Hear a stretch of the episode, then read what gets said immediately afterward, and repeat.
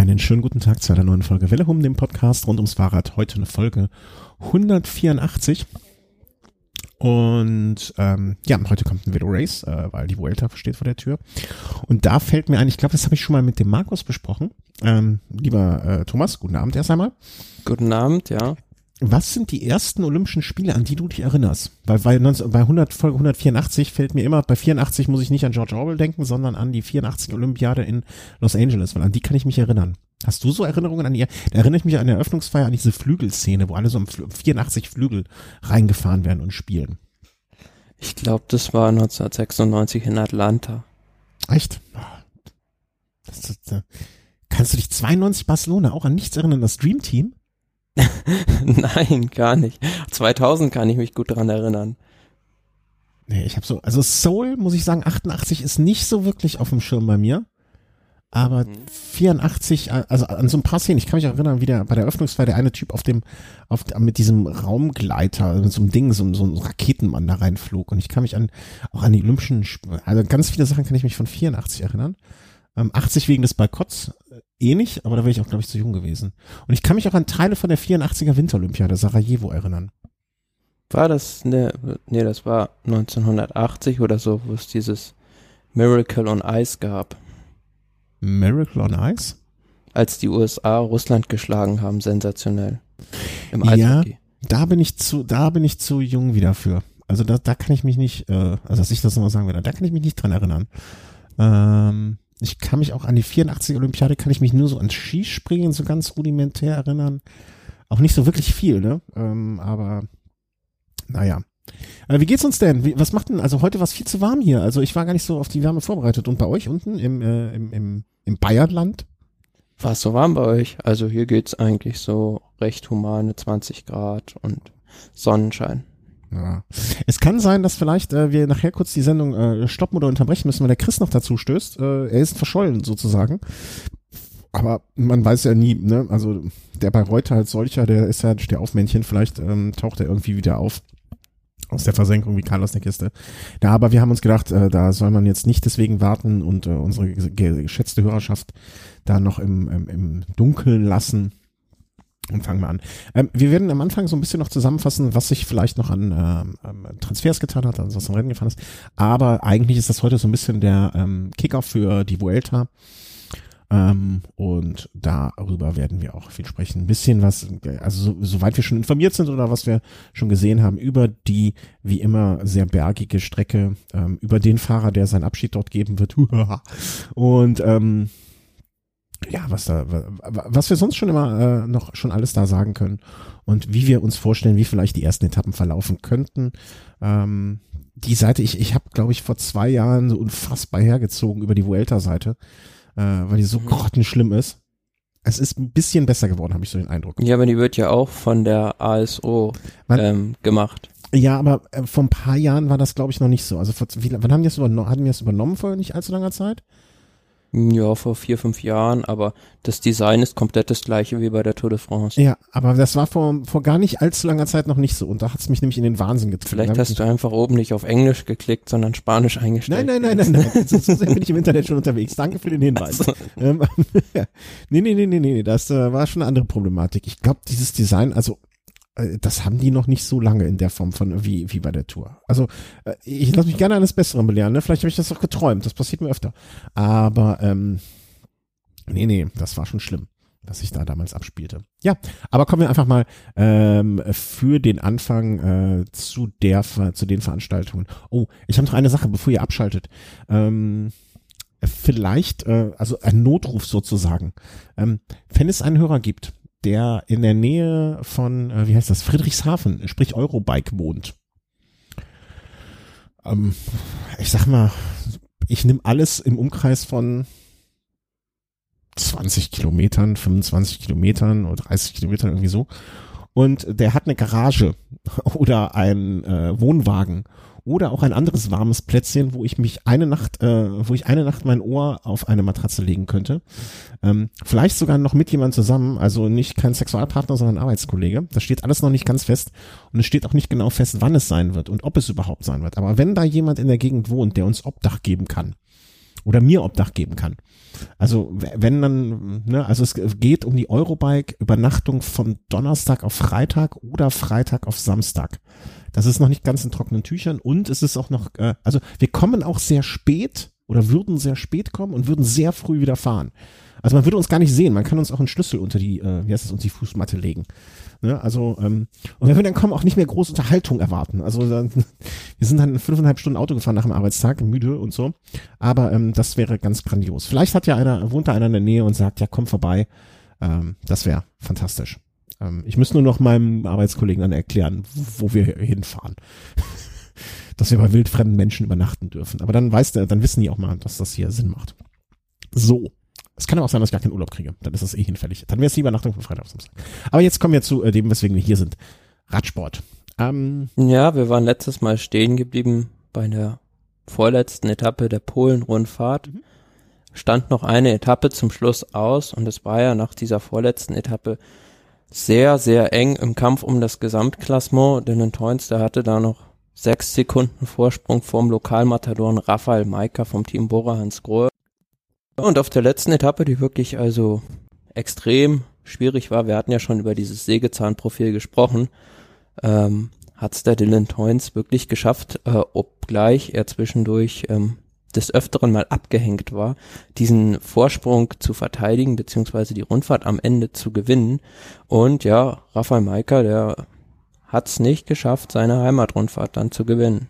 Äh, zwei Sekunden war, ist natürlich jetzt äh, bei so einer Rundfahrt, die jetzt auch nicht gerade kurz ist, echt ähm, ärgerlich, kann man kann es mal vorsichtig sagen. Aber sie sind alle äh, dann äh, irgendwie gemeinsam mit einer Gruppe noch reingekommen. Ähm, ich habe viel, ich gebe zu viel zu wenig mitbekommen äh, von dieser Rundfahrt, die nachdem was ich jetzt alles so gelesen habe, von dir gehört habe, mitbekommen habe, wirklich eine ähm, mittlerweile eine sehr, sehr etablierte Veranstaltung ist und jetzt ja, der, also in der Spannung auch ähm, ihren, ihren, vielleicht sich, vielleicht gerade nicht den Wert bekommt, also nicht die Anerkennung bekommt, die sie eigentlich verdient hätte. Ja, also man muss sagen, vor so zwei, drei Jahren war das eigentlich so eine graue Maus unter den Rundfahrten, mhm. weil bedingt dadurch, dass man ganz oft mit der Rundfahrt ins Ausland gegangen ist. Also wir haben schon drüber gesprochen, dass es zum Beispiel mal in Südtirol Etappen gab bei der Polen-Rundfahrt, wo eigentlich niemand den Sinn dahinter gesehen hat. Und es waren wirklich ganz, ganz wenige Zuschauer, auch wirklich wahrscheinlich nur ja Hobby-Radfahrer, die da gerade im Urlaub waren an der Strecke.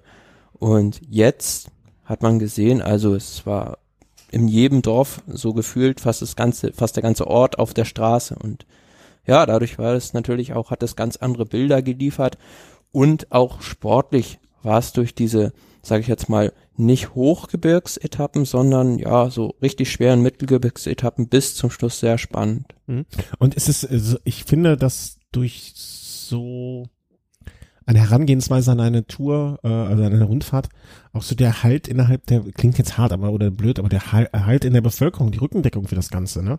Also klar, interessiert mich als Pole vielleicht die Polen-Rundfahrt eher, wenn die hier von meiner Haustür rumfährt, als wenn die irgendwo in Südtirol rumfährt, ne? Genauso wie ich es ähm, ja, oder wie wir es uns wahrscheinlich für die Deutschlandtour nächstes Jahr wünschen, ne? Wenn, in welcher Form sie dann auch immer äh, stattfinden wird. Ja, das, das war vielleicht auch ein bisschen dadurch bedingt, dass der Organisator dieser Rundfahrt, ähm, Czeslaw Lang, den man auch Cesare Lang nennt, ähm, sehr, sehr lange als Rennfahrer in Italien aktiv war und dadurch da extrem gut vernetzt ist und da wahrscheinlich diesen Deal eingefädelt hatte, hat jetzt aber wahrscheinlich dann selbst gesehen, dass es letzten Endes, wie du schon gesagt hast, besser ist, wenn man mit der Rundfahrt komplett im eigenen Lande bleibt. Und wir haben ja bei der Deutschlandtour in den letzten Austragungen in den Jahren 2006 bis 2008 auch immer wieder gesehen, dass die Rundfahrt ja in Österreich mit Bergankünften aufgewartet hat, was letzten Endes für mich persönlich jetzt auch relativ schade war, mhm. weil es gibt in Deutschland selbst, wenn auch vielleicht nicht die super hohen Pässe, aber genügend ähm, Material, um eine spannende Rundfahrt zu bauen. Ja, man kann sich austoben. Und selbst wenn es, ich finde immer, ähm, wenn so eine Rundfahrt mal, mal das Land verlässt, ja, dann ist das, also wir reden jetzt über diese einwöchigen Geschichten. Wir reden jetzt nicht über eine Tour de France oder eine Vuelta oder Giro d'Italia. Da finde ich, hat das nochmal was anderes. Ne? Weil wenn da, wenn die zwei Tage im Ausland fahren, dann fahren die immer noch, das sind, das sind dann vielleicht äh, maximal zehn Prozent der ganzen Geschichte. Aber ähm, bei so einer einwöchigen, zehn Tage vielleicht auch Rundfahrt in einem Land, das genug Material in, äh, in seiner Geografie, in seiner Topografie hat, ne, da kann man vielleicht mal wenn man jetzt in den Alpen unterwegs ist, ne, dann verlässt man mal vielleicht deutschen Boden und äh, nach dem Start und landet dann wieder die Zielankunft auf deutschem Boden oder so oder so eine Geschichte, ne? Oder eine Zielanfahrt in Österreich irgendwo, wenn man meint, man muss es in den Alpen einbauen, okay. Aber so der Grundtenor sollte dann irgendwie, das heißt ja nicht umsonst tun. Ja, aber die Ausrede kann man ja auch nicht gelten lassen, dass man zum Beispiel keine, also sage ich jetzt mal, so richtig schwere Bergankünfte in Deutschland machen könnte. Also es gibt auch in den deutschen Alpen, die Hobbyfahrer werden es sehr gut wissen, aus Süddeutschland genügend schwere, sage ich mal jetzt Sackgassen zum Beispiel, wo man hochfahren könnte und dort eine Bergankunft machen könnte. Das hatte damals eher ja sponsorentechnische Gründe mit der äh, Region ähm, Sölden. Mhm. Ja, oder auch man kann den, äh, im Schwarzwald den Kandel einfach mal hochfahren, ne, rund um Frankfurt den Feldberg. Also es gibt man, ich denke, man kann da mehr als genug äh, Bergankünfte auch äh, sich irgendwie zurecht basteln. Ne? Also die, das sind dann halt keine, das ist dann kein Mont Ventoux oder kein Alpe d'Huez, aber ähm, immer noch etwas, was äh, genug fordernd sein kann. Und es klingt blöd, aber auch bei der Tour ist es so, die Fahrer machen äh, machen äh, die Schwierigkeit der Etappe aus und man kann auch einen Kandel auf Krawall hochfahren, denke ich. Man könnte auch das Nebelhorn einbauen, aber da will niemand hochfahren. Äh, beschreibt mal die Topografie des Nebelhorns. Sagt mir jetzt, also klar, den Namen schon, aber ich, ich kenne die Strecke jetzt nicht. Ja, der Berg äh, spielt in einer Liga mit dem Angliru und dem Zoncolan. Ah, okay.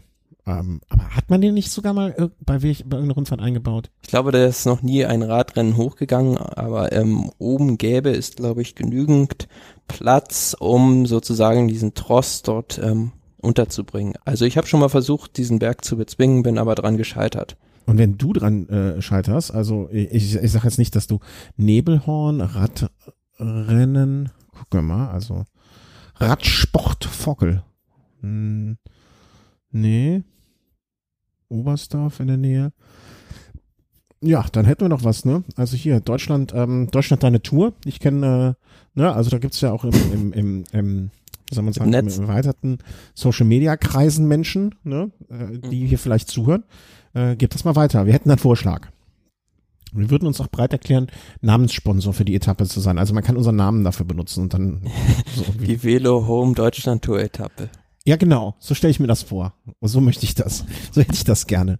Nee, oder äh, wie soll man sagen? Gibt es das nicht auch immer so den Berg, äh, sowas wie Klimakopie? Klimamelodie. Das wäre ja. wär nicht schön. Das fände ich, das fänd ich mal angebracht. Das wäre ein Spaß. Ne, und dann sollen die anderen Fahrradpodcasts auch noch äh, irgendwie sowas bekommen. Ne? Also hier Antritt bekommt dann, äh, keine Ahnung, die machen das Sprinter-Trikot und ähm, äh, das Fahrradio ist, glaube ich, dann so, die sind so, so vielleicht der kämpferischste Fahrer. Und Regines Radsalon, die soll dann, ähm, was soll die machen? Die Punktewertung. Das wäre, das wäre, würde mir schon gefallen. Das finde ich schon nett. Naja, ähm, aber jetzt schweifen wir sehr, sehr ab. Ähm, also bei der Vuelta, ein, äh, Quatsch, Vuelta, Tour de Pologne, ähm, ein Name, der mir immer noch schwer von, von den Lippen kommt. Ähm, damit sozusagen das Endergebnis. Und dann hatten wir noch, da haben wir sogar bei der Arbeit, äh, Arbeit drüber gesprochen, äh, das äh, berühmte Ping-Pong Ping äh, Rennen, was jetzt äh, dem ersten und auf dem ersten und zweiten, ähm, wie soll man sagen, ja, auf dem ersten und zweiten Blick äh, etwas komisch klingt. Aber äh, ja. Dahinter verbirgt sich eigentlich von früher die Eneco-Tour oder für die älteren Hörer die frühere Benelux-Rundfahrt, also wo man durch dieses Dreiländereck fährt. Sozusagen hat man da in diesem Jahr auch wieder jeden Tag eigentlich ein anderes Thema, sage ich jetzt mal, gehabt. Also einen Tag, beispielsweise vorletzten Tag, hatte man das Thema Lüttich-Bastogne-Lüttich und am letzten Tag das Thema Flandern-Rundfahrt. Und man war auch zum Beispiel in den niederländischen Ardennen, also es war auch eine Etappe, die so ein bisschen Amstel Gold Race mäßig war. Mhm. Ähm, wie immer auch, äh, also das mit den Themen ähm, ist ja jetzt ein, so, dass es so benannt wurde, glaube ich, neu. Also das hat eine, kann ich mich nicht erinnern, dass das früher auch so war. Ähm, aber wie du schon gesagt hast, eine sehr, sehr alte und etablierte äh, Veranstaltung und ähm, mit äh, Tom Dumoulin am Ende dann auch ja, ein, ein relativ eindeutiger Heimsieg. Ja, was heißt eindeutig? Also es war ja recht eng. Die am, entscheidende am, e- Etappe mhm. war eigentlich die, die vorletzte. vorletzte. Ja. um die anderen mal so ein bisschen auszuklammern, weil bis dahin sah es eigentlich so aus, als dass ähm, zum Beispiel, ich hätte es einem Peter Sagan zugetraut, die Rundfahrt zu gewinnen, aber der hatte halt einfach mal wieder Pech und hatte in einem entscheidenden Moment einen Vorderraddefekt und vorne war halt in dem Moment just die Post abgegangen. Es war eine Gruppe weg, unter anderem mit Tom Dumoulin und Tim Wellens, die sich nochmal absetzen konnten von der Verfolgergruppe um Greg van Avermaet.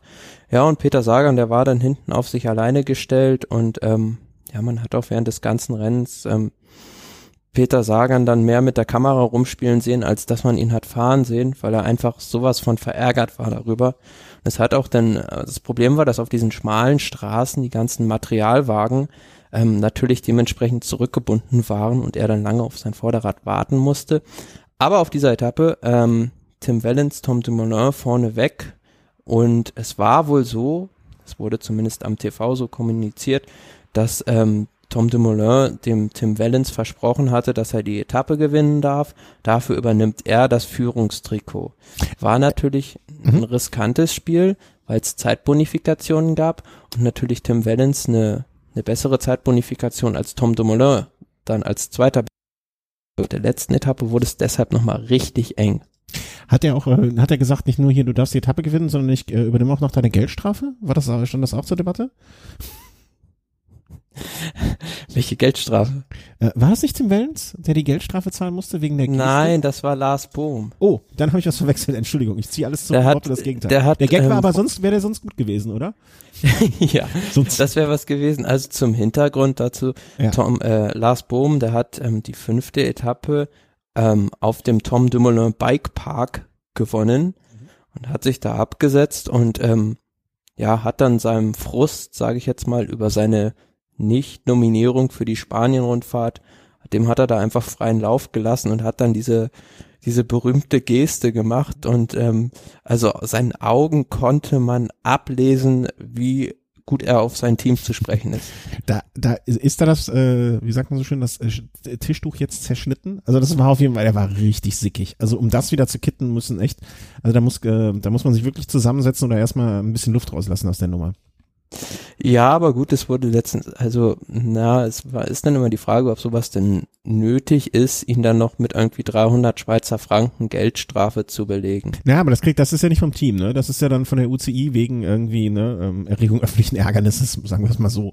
Ähm, ja, aber es gab ja schon andere Jubelszenen, also, ähm, wo man hätte eher über eine Geldstrafe diskutieren können. Ich finde die, diese Geste, die auch ein bisschen Emotionen im Sport mit sich bringt, äh, deutlich angenehmer als den Pistolero eines gewissen, nun ja.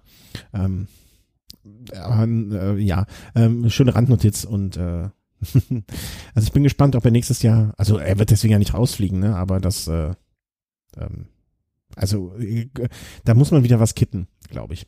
Also er wird nicht, also ähm, er muss Bianchi schon sehr, sehr mögen, damit er auf diesen Rädern nächstes Jahr weiterfahren wird, muss man so, so argumentieren.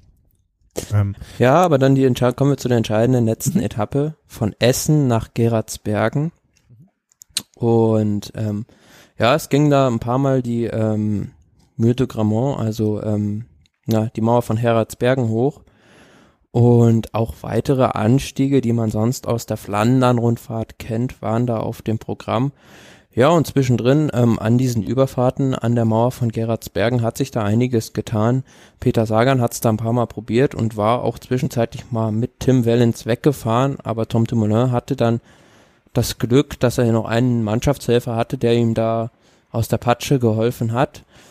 Ja, und am Ende ähm, hat man gesehen, dass ähm, Tim Wellens da ein bisschen früh schon seine, seine Körner so ein bisschen verschossen hatte. Und ähm, ja, letzten Endes ähm, Jasper Stuyven, der ist dann ein paar Kilometer vom Ziel aus, aus dieser Favoritengruppe rausgefahren, konnte einen kleinen Vorsprung vor Philipp Gilbert ins Ziel retten. Dritter dann Tom Dumoulin, der damit sogar noch eine noch eine Zeitbonifikation bekommen hat. Und was wir noch gar nicht gesagt haben, eine Besonderheit bei dieser Rundfahrt ist, dass es den sogenannten goldenen Kilometer gibt. Ähm, das heißt, es gibt sozusagen drei Zwischensprints innerhalb eines Kilometers mhm. und jeweils werden diese mit Zeitbonifikationen prämiert. Und ähm, bei diesem goldenen Kilometer hatte sich Tom Dumoulin vorher schon eine dieser Zeitbonifikationen gesichert. Tim Wellens war da leer ausgegangen und ähm, ja, somit am Ende im Klassement dann mit 17 Sekunden für diese kurze Rundfahrt dann doch eine recht eindeutige Sache. Ähm, Sagan hat sich hinterher auch so ein bisschen ähm, ja, beschwert, ist das das richtige Wort, aber dass niemand mit ihm mitgearbeitet hat und er so ein bisschen auf sich allein gestellt hat. Äh, so, so konnte man hinterher hören auch. ja, also, also wenn man die Etappen gesehen hat, dann war es auch schon immer so ein bisschen der Eindruck, alle fahren gegen Peter Sagan. Keiner will mit Peter Sagan fahren, weil natürlich alle genau wissen, Peter Sagan ist hier obgleich es so eine richtig hügelige Etappe gab, ist der Favorit auf die Gesamtwertung. Und wenn wir mit dem zusammenarbeiten, dann ja, haben wir wahrscheinlich keine Chance, das Ding zu gewinnen. Das ist so ein bisschen gewesen wie früher bei der Flandern-Rundfahrt oder Paris-Roubaix, als alle gegen Fabian Cancellara ja, genau. gefahren sind. Also diesen Status hat eigentlich mittlerweile schon ein Peter Sagan im Feld. Hat er sich selber zuzuschreiben. Kann man, wenn man, wenn man es, äh, wenn man es so sagen will, ne, selber schuld. Also gewinn nicht so viel, dann fährt, fährt man auch wieder mit dir. Ähm, aber ist eine Situation, wie, wie du sagst, ne, ein Cancellara, ein Tom Bohnen äh, haben in dieser Situation auch gesteckt. Und äh, es ist ja auch, ich will nicht sagen, äh, es ist ein Ritterschlag, aber pff, was willst du machen, ne? Also ja, gut, da kannst du nur eine stärkere Mannschaft an deiner Seite haben und ähm, die Mannschaft Bora Hans Grohe ist in diesem Jahr halt noch nicht so weit bei den Klassikern, um ja ein Team auf dem Niveau einer Quickstep-Mannschaft oder des Teams Drecksiger Fredo zu stellen. Ja. Aber mag ja noch kommen, also das äh, will man ja gar nicht ausschließen. Nee, da kommen wir ja nachher noch bei den Transfers dazu. Da hat sich ja jetzt auch schon in diesem Team einiges getan. Mhm.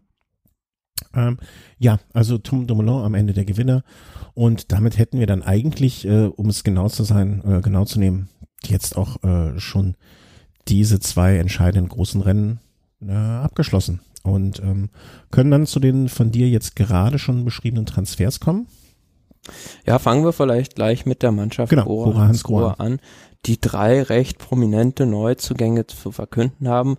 Zum einen für die Klassiker, was wir gerade angesprochen haben, Daniel Oss verpflichtet, wirklich ganz hervorragender Helfer, der Peter Sagan da auch bei der Flandern-Rundfahrt oder Paris-Roubaix wirklich par excellence zur Seite stehen wird können. Und ja, neben Markus Burkhardt, sage ich jetzt mal, wird es dann eigentlich so der beste Helfer für ihn bei den Klassikern sein. Ja, das äh, kann man, glaube ich, so stehen lassen. Ja, die anderen beiden. Neuzugänge, Davide Formulo und Peter Kenyek. Ähm, Formulo ist, ja, hat in diesem Jahr unter anderem beim Giro d'Italia ums weiße Trikot gekämpft ist eines der hoffnungsvollsten italienischen Rundfahrtentalente. Und da steckt vielleicht der Plan dahinter, da jemanden aufzubauen, unter anderem auch, denke ich, aus Sponsorensicht für den italienischen Markt, ja. weil Bora natürlich, ja, die sind in Deutschland jetzt, sage ich mal, schon recht bekannt mit ihren Dunstabzugshauben, aber in Italien, denke ich, ähm, wird da der Markt, äh, werden die auf dem Markt noch nicht so präsent sein. Mhm. Also Und der dritte würde hätte es jetzt genauso übertragen, also im Prinzip übertragen Peter, ich, wie spricht man das aus? Kenau? Kenau? Kenyek. Ken, äh, Engländer, oder? Ja, ich glaube, es ist ein Schotte. Ist er nicht von Isle of Man auch? da fragst du mich was. Also da müsste ich jetzt nachschauen, ob er jetzt äh, welche welche Nation der Briten er hat. Aber äh, war er nicht auch schon? Also kam äh, schnell schauen. Ich habe also ich ich ich habe Angst, dass ich mich gerade komplett vertue. Doch vom Team Sky war auch mal äh, britischer Meister, glaube ich. Ne? Äh, genau, ja. Also es Österreich-Rundfahrt. Gestandener Domestike des Teams Skys und ist natürlich jetzt ein Mann, der die Rundfahrtenfahrerfraktion da doch gut ergänzen kann beim Team Bora Hans Grohe um Raphael Maika, Emanuel Buchmann und die anderen. Ja. Also, ne, und äh, wie du schon sagst, gestandener Mann. Geboren in Douglas, Isle of Man. Manchmal, manchmal funktioniert auch mein Hirn noch. Vielleicht liegt es aber auch meiner Britannien-Affinität, dass ich mir das, irgendwann hatte ich mir das mal gemerkt. Oder ich äh, muss, glaube ich, zu meiner Schande gestehen, es gab mal äh, von diesem englischen Bekleidungslabel, was jetzt zu Walmart gehört, ähm, ein Feature über ihn und sein Training und seine Kleidung und da waren, glaube ich, Bilder von der Isle of Man, wo er quasi lebt oder groß geworden ist. Deswegen, deswegen hatte ich das. Ja, aber es ist schon irgendwo überraschend, dass der Fahrer jetzt das Team Sky verlässt. Hat mich auch, äh, also so richtig, was, was, also richtig verstanden klingt blöd, aber ähm, ich, im ersten Moment habe ich auch gedacht, hm, komisch. Ähm, aber vielleicht bekommt er, also ich gucke gerade mal, was er 2017, ne, also er ist jetzt bis dieses Jahr, also äh, er hat jetzt auch keinen kleinen Rennkalender gehabt, ne, dass man jetzt sagen würde, okay, die lassen den nicht irgendwie überall mitfahren. Ne? Nein, aber die Rolle, denke ich, bei Bora wird un ungefähr die gleiche sein wie jetzt beim Team Sky. Kann mir nur vorstellen, dass wahrscheinlich das Team Bora sagt, ähm, wir bezahlen dir ein bisschen mehr Geld als beim Team Sky. Ja, und wir haben ein spannendes neues Projekt und da möchte er dann doch vielleicht dabei sein für ein besseres Salär. Ja, und er war jetzt auch sieben Jahre da, ne? Also nach so sieben Jahren dann mal irgendwie was wechseln, ist wahrscheinlich auch nicht. Ja, ähm, aber beim Team Sky muss man sagen, die haben jetzt noch keinen so richtig, sage ich jetzt mal, adäquaten Ersatz für die Fahrer Kenyek und Nieve verpflichtet. Mhm. Und Mikelander wird das Team ja auch verlassen. Gut, es wäre wahrscheinlich immer noch die stärkste Mannschaft in Sachen Berge, aber das Team Sky hat natürlich irgendwo den Anspruch, nicht nur gut zu sein, sondern auch das gesamte Peloton zu dominieren. Und da müsste man dann doch noch den einen oder anderen Kracher holen. Und auch wenn das jetzt, ähm, natürlich ist die Dauphiné, ähm, Kriterium de Dauphiné jetzt äh, ein Vorbereitungsrennen, ne? aber da hat er auch äh, die Etappe nach Alpe d'Huez gewonnen dieses Jahr. Also, ne, es ist auch kein schlechter Bergfahrer im Grunde genommen. Ja, als sie über den Col de Sarenda hochgefahren sind. Ja, also, ne?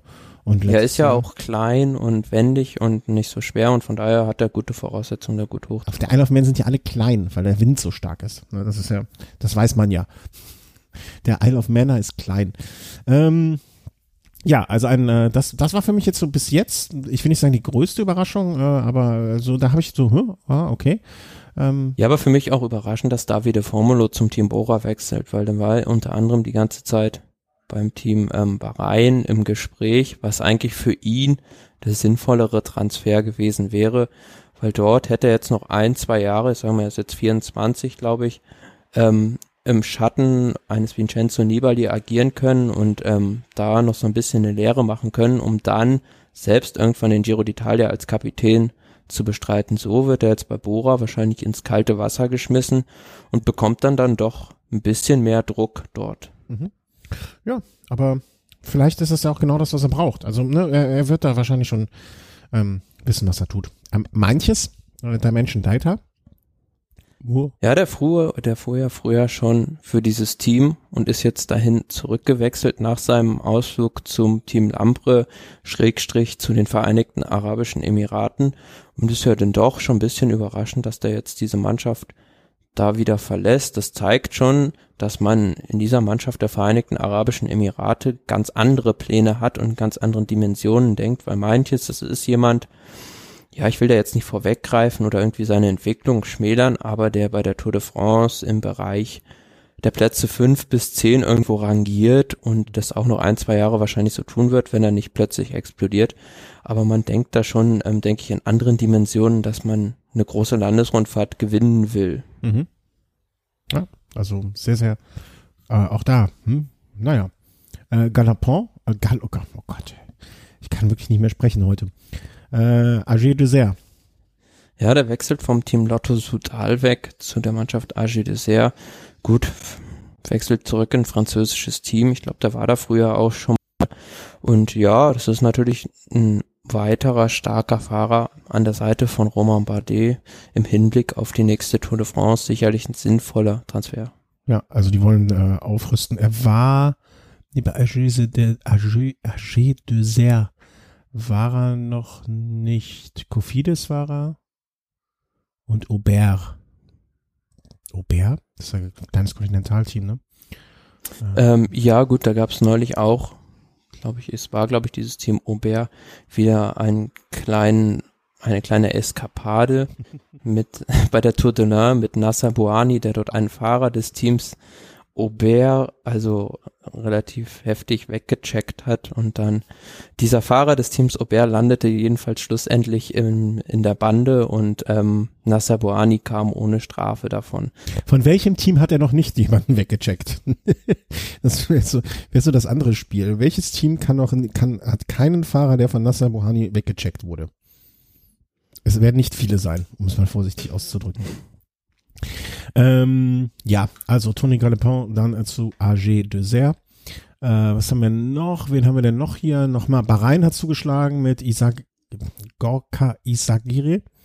Ja, Gorka Isagire, nachdem sie schon den Bruder Jon Isagire. Ich dachte mir nämlich schon, irgendwie kam mir die Meldung noch bekannt. verpflichtet haben vor der letzten Saison, der aber leider Also der ist dieses Jahr in die Tour de France als Kapitän dieser Mannschaft gegangen, ist aber auch wie Alejandro Valverde im ersten Zeitfahren schwer gestürzt und fällt auch noch für den Rest der Saison wohl aus. Und ähm, ja, sein Bruder hat ähnliche Qualitäten, ist jetzt vielleicht bei einer dreiwöchigen Rundfahrt nicht mit der Resistenz, mit der Zähigkeit versehen, um dort ganz vorne mitzufahren. Aber man hat schon bei Movistar bewiesen, dass er ein sehr guter Helfer in den Bergen ist und auch dort soll er beim Team Bahrain dann arbeiten. Ja, also dementsprechend auch ein Transfer, der durchaus seine Berechtigung hat und seinen Sinn macht. Ähm, wo wir noch so bei, äh, wie soll man sagen, ich, ich würde es jetzt mal unter Transfers auch verbuchen, obwohl es eigentlich eine Jubel, ähm, wie soll man, eine Jubel Meldung ist.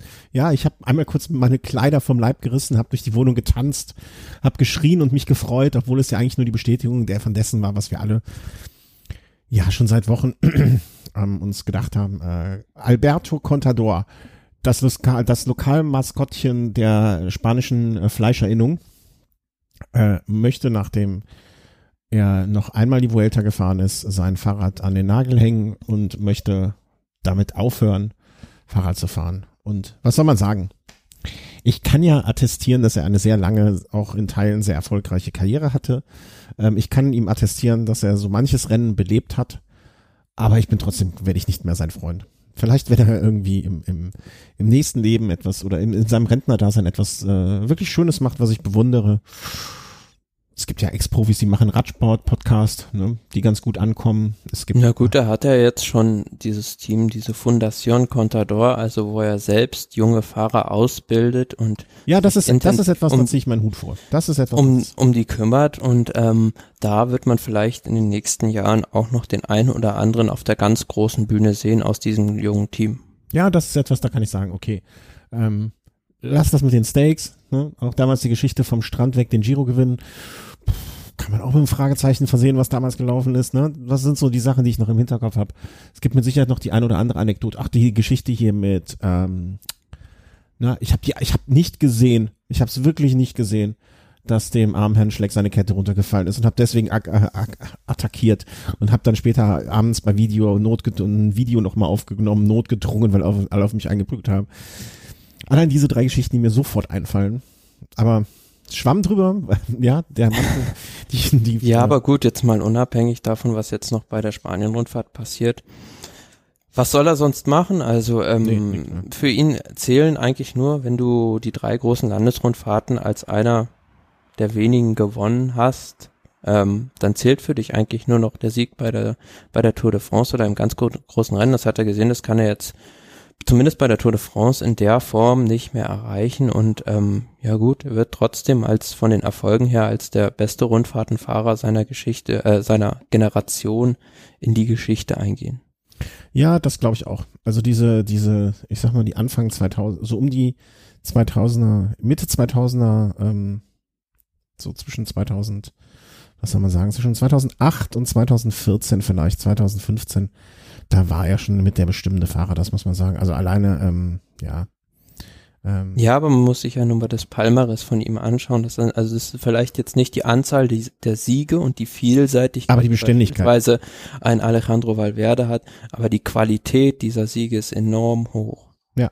Und äh, auch, äh, wie gesagt, ne, also er hat, ähm, sagen wir mal so, zwischen 2000, wenn man jetzt nur äh, die Spanien-Rundfahrt und die Tour de France betrachtet, hat er 2007 die Tour de France, 2008 die Vuelta und nee, 2008 die Vuelta, 2009 die Tour de France, 2010 hat er mal nichts gemacht, war da gesperrt, 2011 hat er nichts gemacht, aber dann hat er wieder 2012, 2014, 2015, 2016, also er ist einfach ein sehr beständiger Grand Tour Und er ist einer, auch einer der ganz wenigen Fahrer, also seit dieser neuen Zeit, ich weiß gar nicht, ob es einen anderen gab, weil früher oder gibt, weil früher fand die Vuelta ja noch im Frühjahr statt, ist glaube ich der einzige sogar, der das Double aus Giro und Vuelta geschafft hat. Hm, ja, kann ich mir gut, also würde mir jetzt spontan keine einfallen.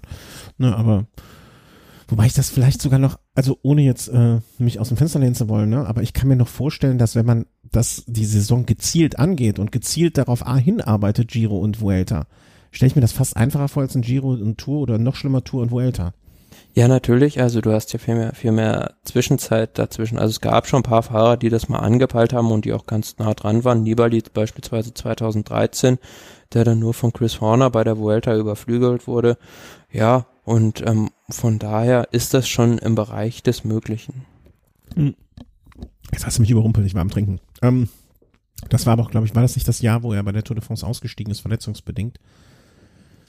Hm, nee, was nicht? Dann vertue ich mich. Nee. Äh, zwar, wann war das? 2014, oder? 2013, also das, was ich als Contador das geschafft hat. Hm, nee, es war 2008. Das war ganz Genau. Ja. ja ganz, ganz lange. Okay, okay. Also, ähm, ich wünsche, was ich ihm wünsche, äh, ist einfach ein schönes Abschiedsrennen, eine schöne Abschiedsveranstaltung. Das ja, also das äh, wünsche ich ihm wirklich von ganzem Herzen, ne? Das so. Ja, man hat ja jetzt auch schon gesehen, also um jetzt zur Vuelta überzuleiten.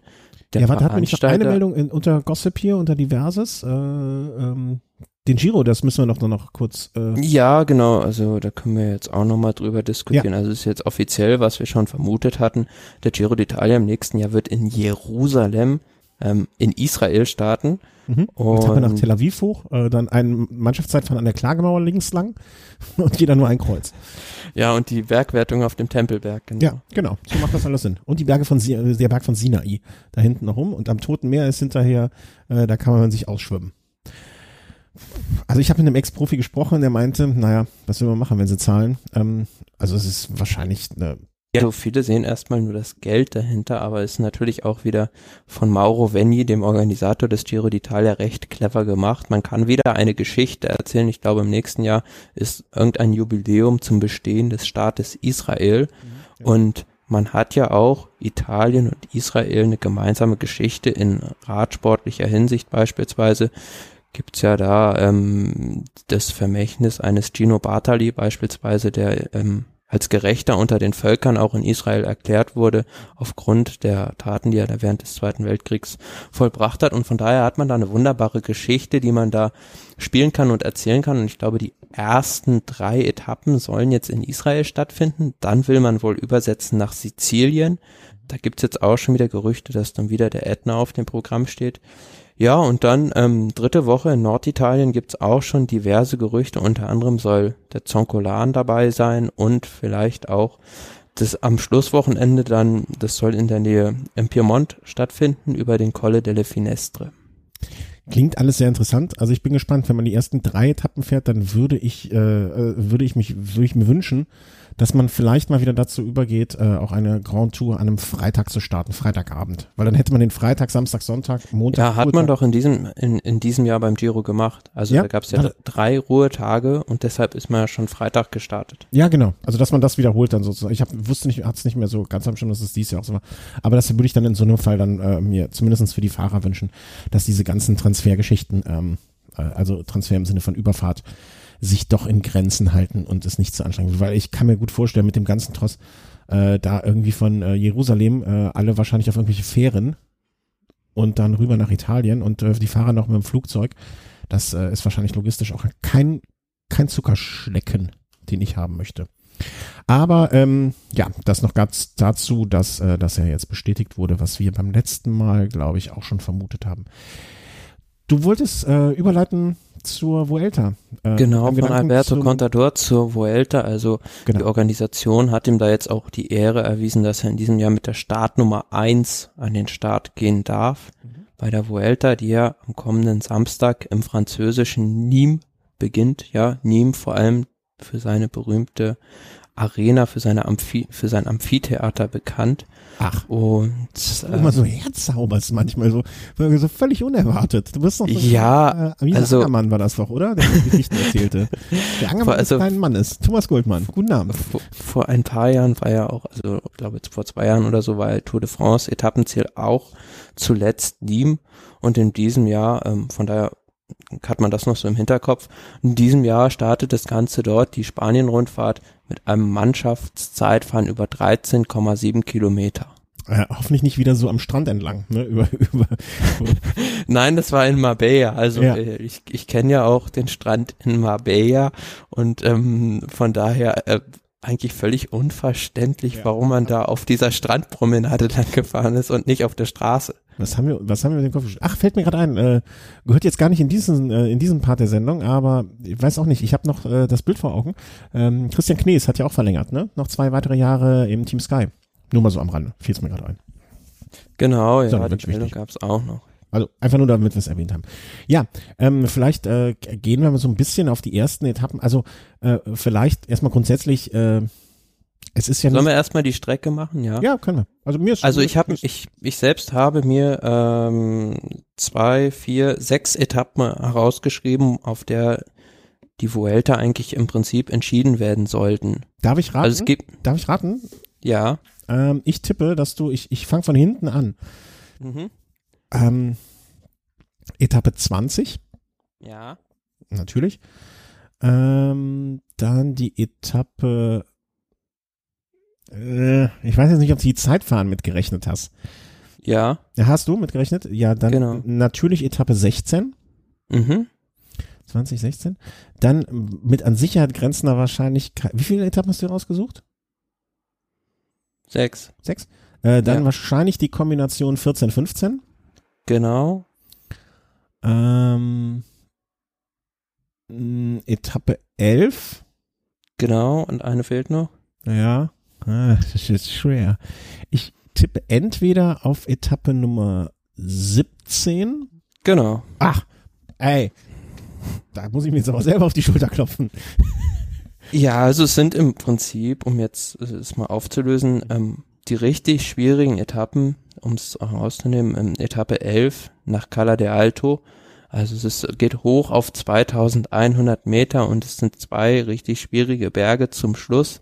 Etappe 14 in die Sierra de la Pandera und wir wissen ja noch aus dem Jahr 2006, ähm, werden sich vielleicht manche nicht so gerne dran erinnern, als Alexander Vinokurov die Vuelta gewonnen hat. Damals auch das Ziel in der Sierra de la Pan- Pandera und da hat er eigentlich zum entscheidenden Schlag damals ausgeholt und es könnte in diesem Jahr wieder so sein, dass sich da einer der Favoriten ins rote Trikot einkleiden lässt und das übernimmt. Etappe 15, Hoya de la Mora. Eine ganz, Ähm, darf ich da kurz? Eine wirklich, ähm, also da, das ist so eine Etappe, die ich mir, ich habe mir vorher die Profile so überflogen, muss ich sagen. Und das ist eine Etappe, die mir aus zwei Gründen direkt ins Auge gefallen ist. Zum einen ähm, ein sehr, wie soll man sagen, wie, wie nennt man das äh, heutzutage, ein sehr ani, anim, animiertes Profil oder ein sehr ähm, wie auch immer. Äh, Anfang, also eine sehr kurze Etappe mit 129 Kilometern nur. Ähm, Welche leichter, meinst du jetzt? Hm? Welche meinst du jetzt? die sieb 15. 15, ja, richtig, genau. Eine sehr kurze Etappe. Äh, am Anfang, so die ersten boah, 20, 25 Kilometer, kann man als Einrollen schon fast bezeichnen. Mhm. Und ab dann geht's leicht bergauf für die nächsten 20, 30, 40. Und dann zwar ein sehr schwerer Anstieg und ein Anstieg, den ich noch nicht mal mit dem Auto hochfahren möchte. Zumindest nicht mit meinem. Ja, das Problem ist, dass also ähm, dieser Anstieg nach Hoya de la Mora, respektive ist es eigentlich der Anstieg zum Pico del Veleta, der geht nicht nur bis 2500, sondern der geht theoretisch bis 3300 und oben könnte man eigentlich, glaube ich, mit manchen Autos gar nicht mehr fahren, weil die die Höhenluft nicht vertragen würden. Ja, mir reicht das auch bis diesen 2,5 hoch. Also, Ja, also ich bin, ich bin also die Anstiege dieser Etappe schon mal selbst gefahren. ach, ja dann. Und ähm, für mich eigentlich ähm, der Königsanstieg dieser Etappe eigentlich nicht der Hoch nach Hoya de la Mora, sondern der Alto de Hasayanas. Okay. Es ist also für mich nach dem Zoncolan bislang der schwierigste Anstieg, den ich eigentlich je gefahren bin. Weil es sind vielleicht jetzt nur irgendwie acht oder sieben Kilometer, aber es ist so unheimlich steil und ganz großer Faktor ist dort die Hitze. Und ich bin da, glaube ich, bei 35 Grad hochgefahren und bei 35 Grad da irgendwie Rampen mit bis zu 22 Prozent sich hoch zu kraxeln, ist unheimlich schwierig. Und im, im September wird es nicht viel anders sein mit dem Wetter. Okay. Ähm, das heißt aber, das, was, dritter, neunter, dritter, neunter, helf mir auf die Sprünge, ist ein Montag, ne? Nee, ist ein Sonntag? Ist ein Sonntag. Eurobike Sonntag. Super. Ähm, also äh, sollte man sich wirklich jetzt schon einen Knoten ins Taschentuch machen, weil ich glaube, wenn es äh, nicht kommt wie in Düsseldorf, dass äh, sich einzelne, ähm, wie soll man sagen, einzelne äh, Fest schon vorher rauskicken, könnte das wirklich ein Festtag, also einer der Festtage des Radsports dieses Jahr werden. Ja, weiterer Festtag auch noch Etappe 17 nach Los Machucos. Da sind wir in Asturien schon. Und ähm, Wo? Etappe jetzt 17? genau.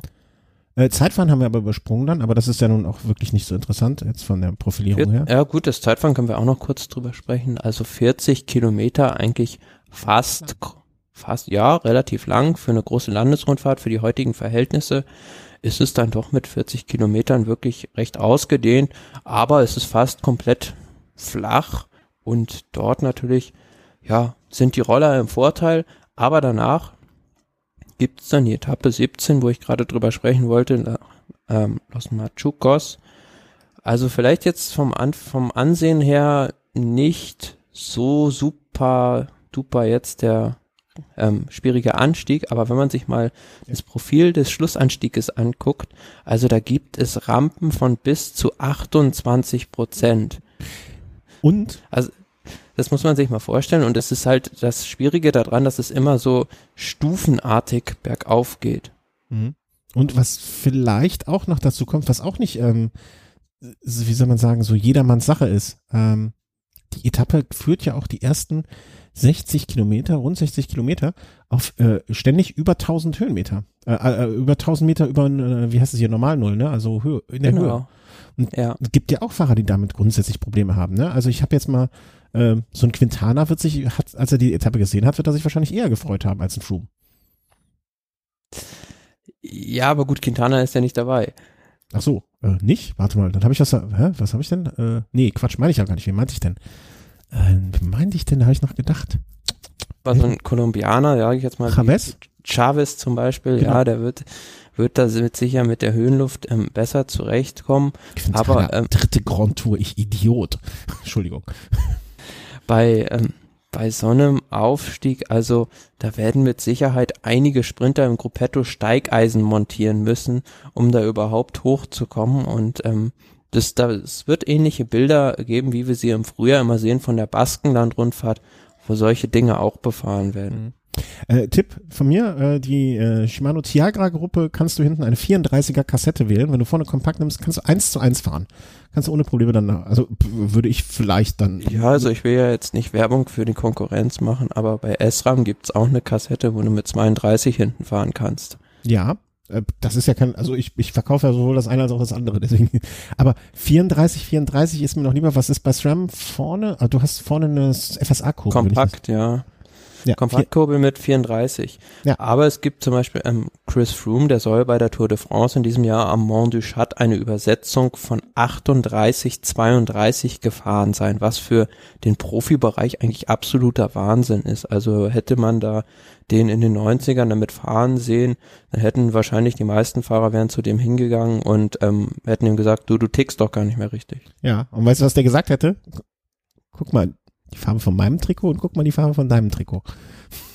ja, wahrscheinlich, ja. Ja, und dann wäre Ruhe im Karton gewesen. Ähm, Etappe 17, dann hatten wir, glaube ich, noch jetzt gesagt, natürlich, Eta was war das? Ich habe jetzt die, die Etappe also 20, eins, ja. Zwei, ja, ich ziehe nur durch. Äh, eins, zwei, drei, vier, fünf, sechs, genau, Etappe 20.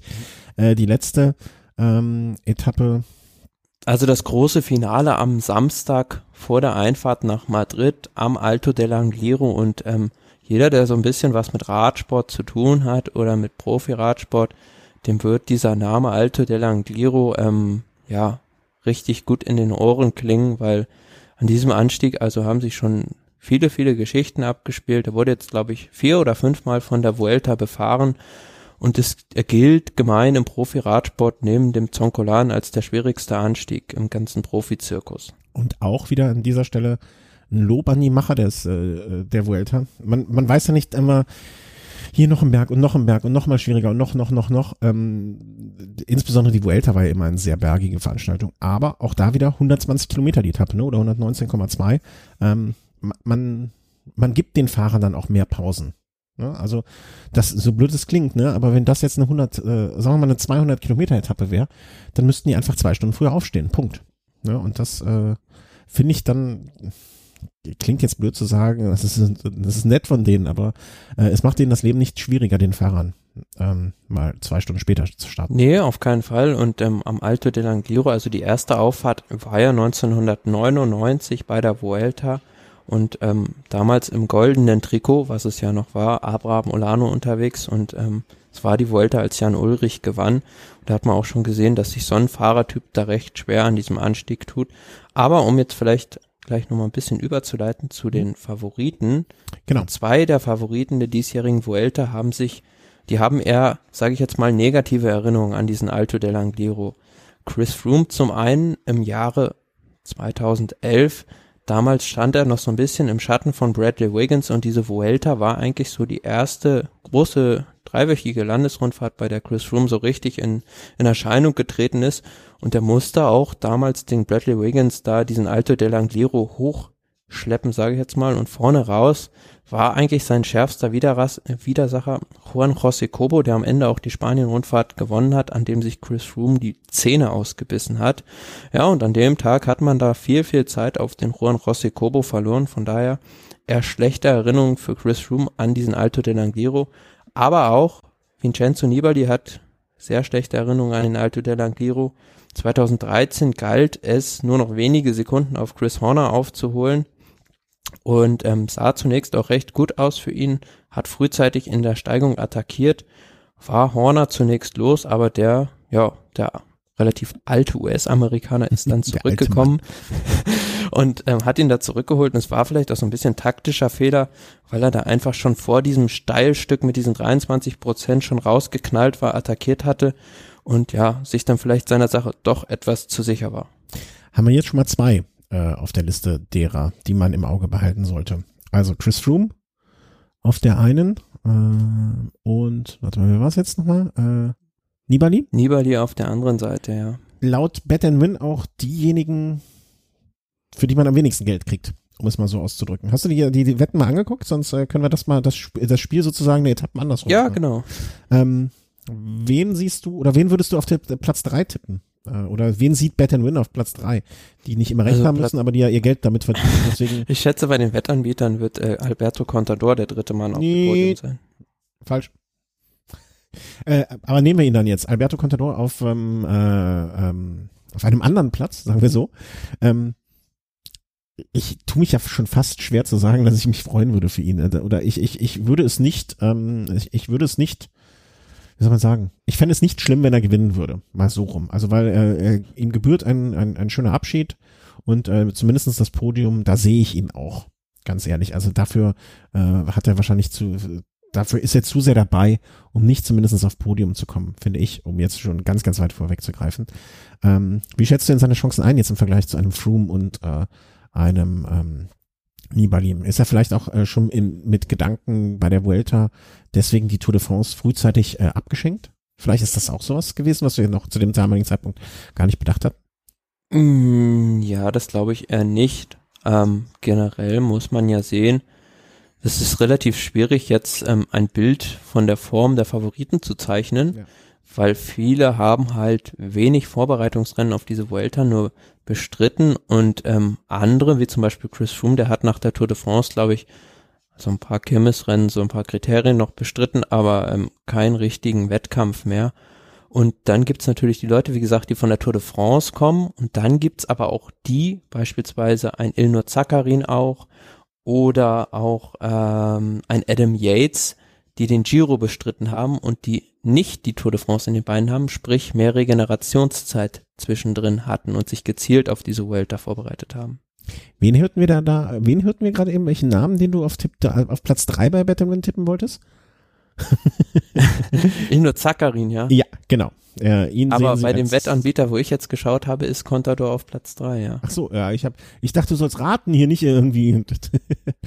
ja, äh, Sakarin äh, wird bei Betterman zumindest auf drei geführt, aber, aber mit Alberto Contador, also jetzt fast die gleiche Quote. Also die sind schon, ähm, die beiden würden sich sehr ums äh, Podium bringen. Ja, das ist natürlich die grundsätzliche Frage, ne? Wer von den Tourleuten kann seine Form rüber retten? Und wer ja, also ähm, nicht Tourfahrer. Gehen wir mal, gehen wir mal die Top-Leute durch. Ja. Chris Froome hat die Tour de France gewonnen und es wurde im Vorhinein immer schon so ein bisschen gemunkelt, steht er überhaupt mit 100 Prozent Form am Start der Tour de France, weil er in diesem Jahr endlich mal die Vuelta gewinnen will und dafür vielleicht noch so ein bisschen was zurückhält oder beziehungsweise in der ersten Saisonhälfte da nicht so tief gegangen ist, dass er noch mehr Reserven für die Vuelta hat. Kann durchaus sein. Ist jetzt nur die Frage, wie hat er sich von dieser Tour de France erholt? Ähm, er hat jetzt zwischendrin, habe ich auf seinem Twitter-Kanal immer gesehen, ähm, mit Diego Rosa und Wout Pools zusammen intensiv in den Bergen trainiert. Ja, da lief das scheinbar alles ziemlich nach Plan, aber wenn ich mal gucke, es sind jetzt zwischen der Tour de France, zwischen dem Ende der Tour de France, das war glaube ich am 23. Juli, ja, ja. und ähm, dem Start der Vuelta sind es drei, ja, vier Wochen gut, ja. Und ähm, das ist nicht hast genau genau die gleiche Frage wie bei Quintana, der den Giro und die Tour de France gewinnen wollte in diesem Jahr. Ist es möglich? Ich denke, dass ähm, die Kombination aus Tour und Vuelta, das haben wir im letzten Jahr schon gesehen, bei Quintana ist doch eher möglich. Und ähm, ich traue es dem Chris Froome zu, deswegen ist er eigentlich auch der Mann, der es, den es zu schlagen gilt. Vor allem, es gibt, was wir jetzt noch nicht gesagt haben bei der Streckenvorschau, ähm, wieder so vier, fünf, ähm, sag ich mal, Etappen, die mit so einer Rampe zum Schluss enden.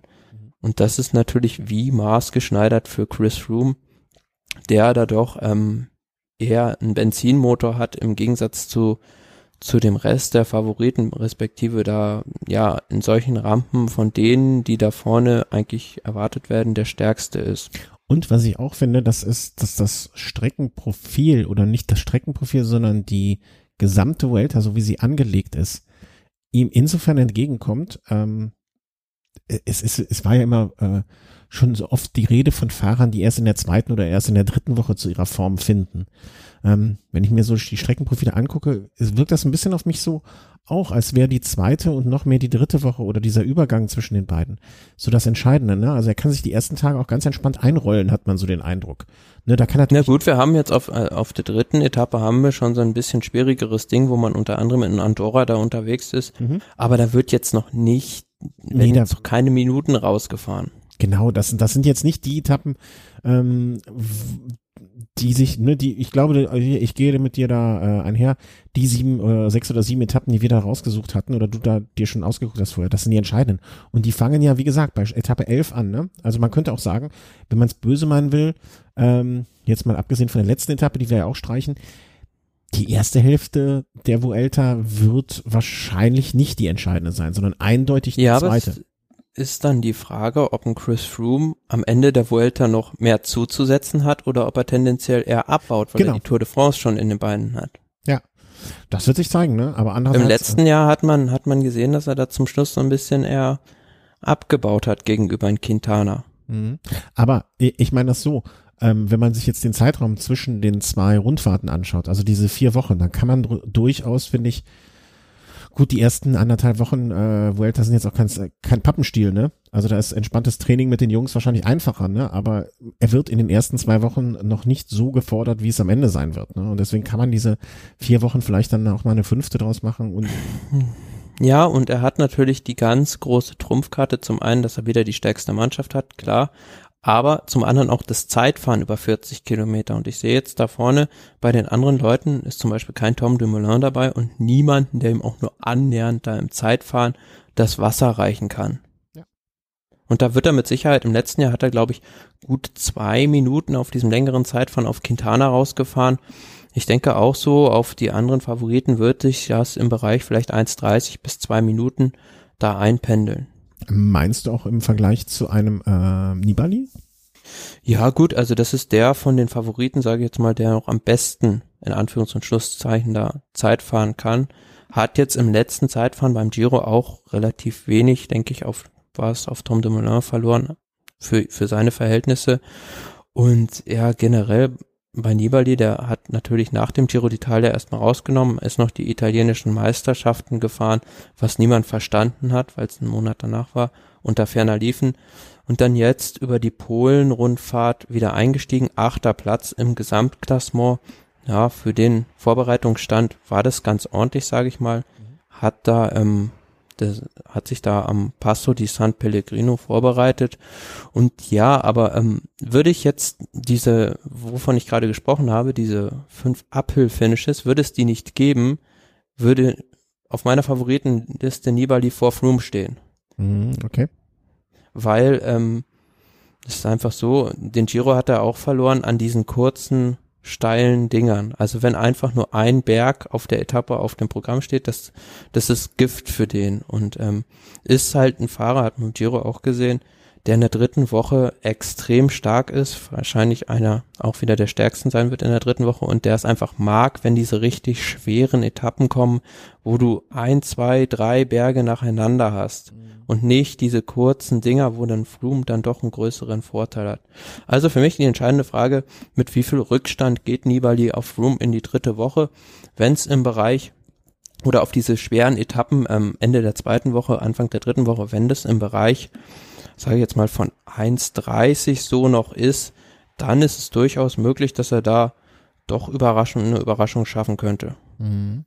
Ich muss jetzt zugeben, dass äh, die Übersicht, die ich habe, ich weiß nicht, ob das aktuell ist, um ehrlich zu sagen, ähm, die Übersicht der Fahrer, weil hier steht noch Aru drin.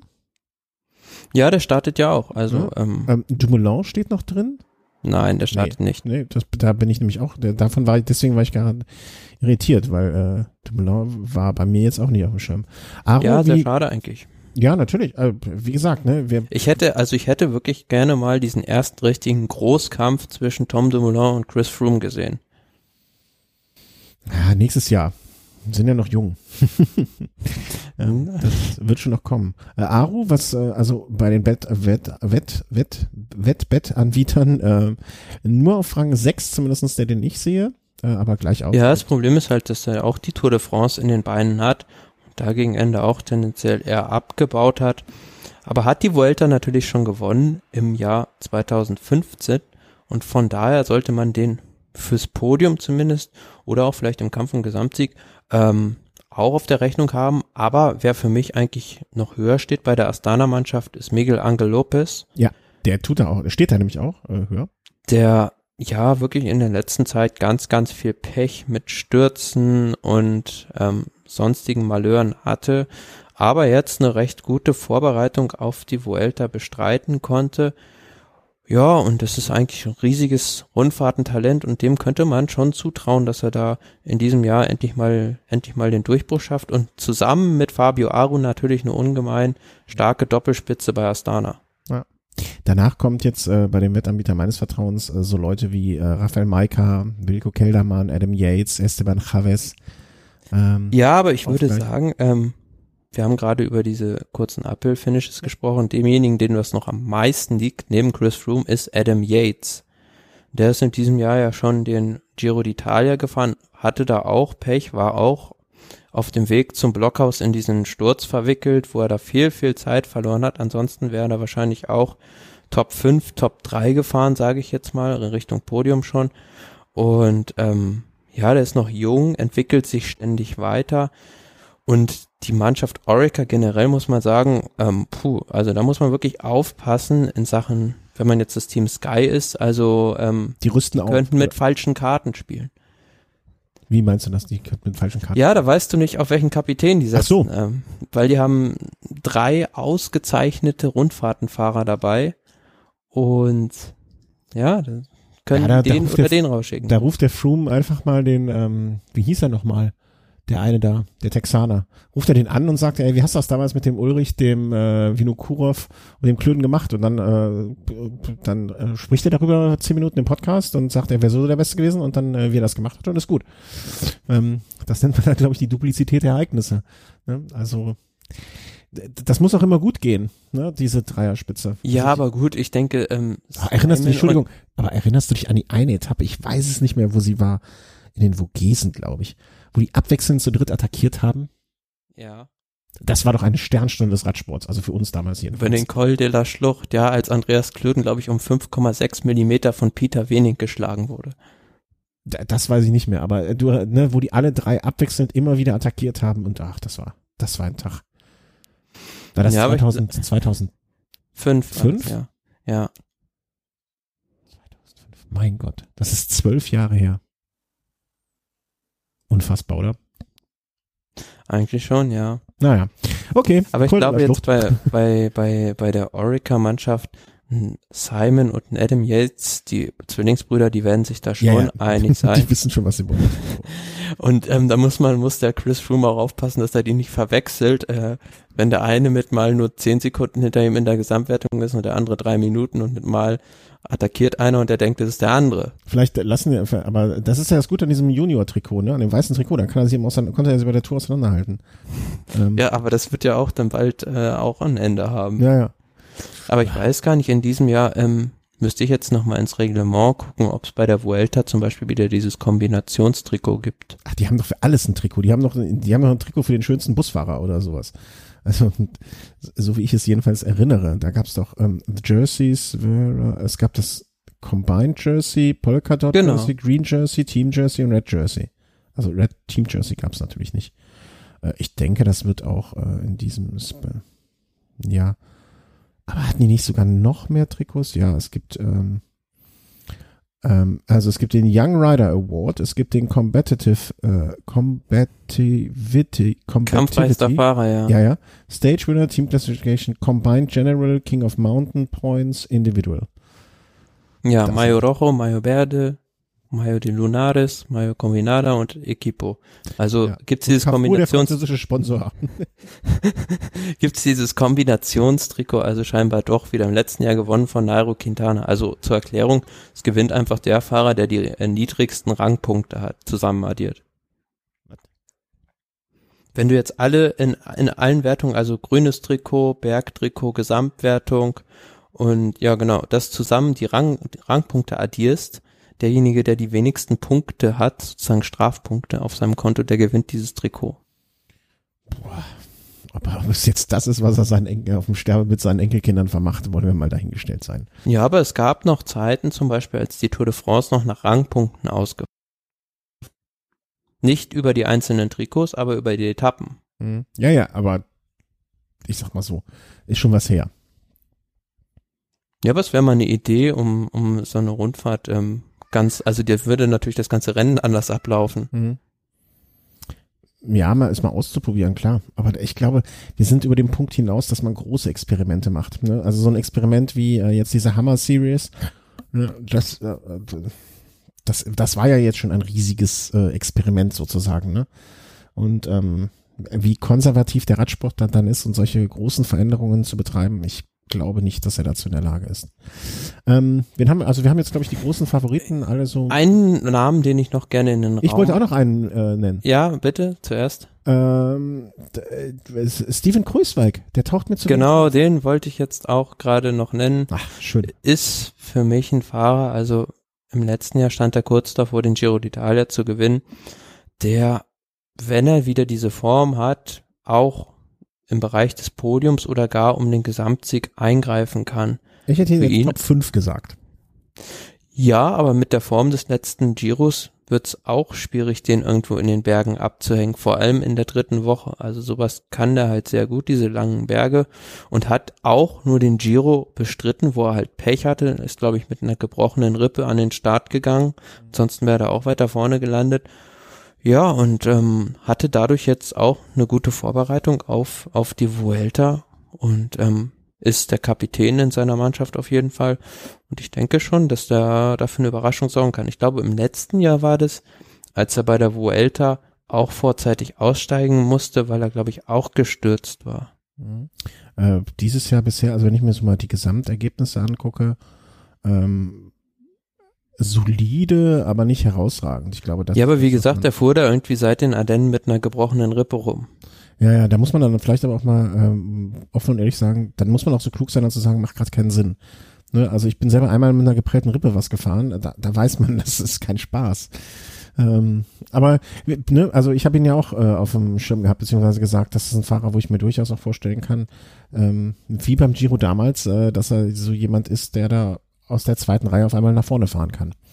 Ähm, ja, und ähm, es gibt noch eine ganze Reihe von jungen Fahrern, vor allem ich spreche da über das Team Movie Star, die mit einer relativ, oh, sage ich jetzt mal, unbekannten Mannschaft, also will nicht sagen Mannschaft der Namenlosen, aber mit einer relativ jungen und ähm, namenhaft unbekannten Mannschaft am Start stehen. Aber da muss man auch gewisse Leute, wie zum Beispiel Marc Soler, im Auge haben, der jetzt ähm, da bei einer dreiwöchigen Rundfahrt zuerstmals die Gelegenheit bekommt, so richtig selbst auf eigene Kappe zu fahren.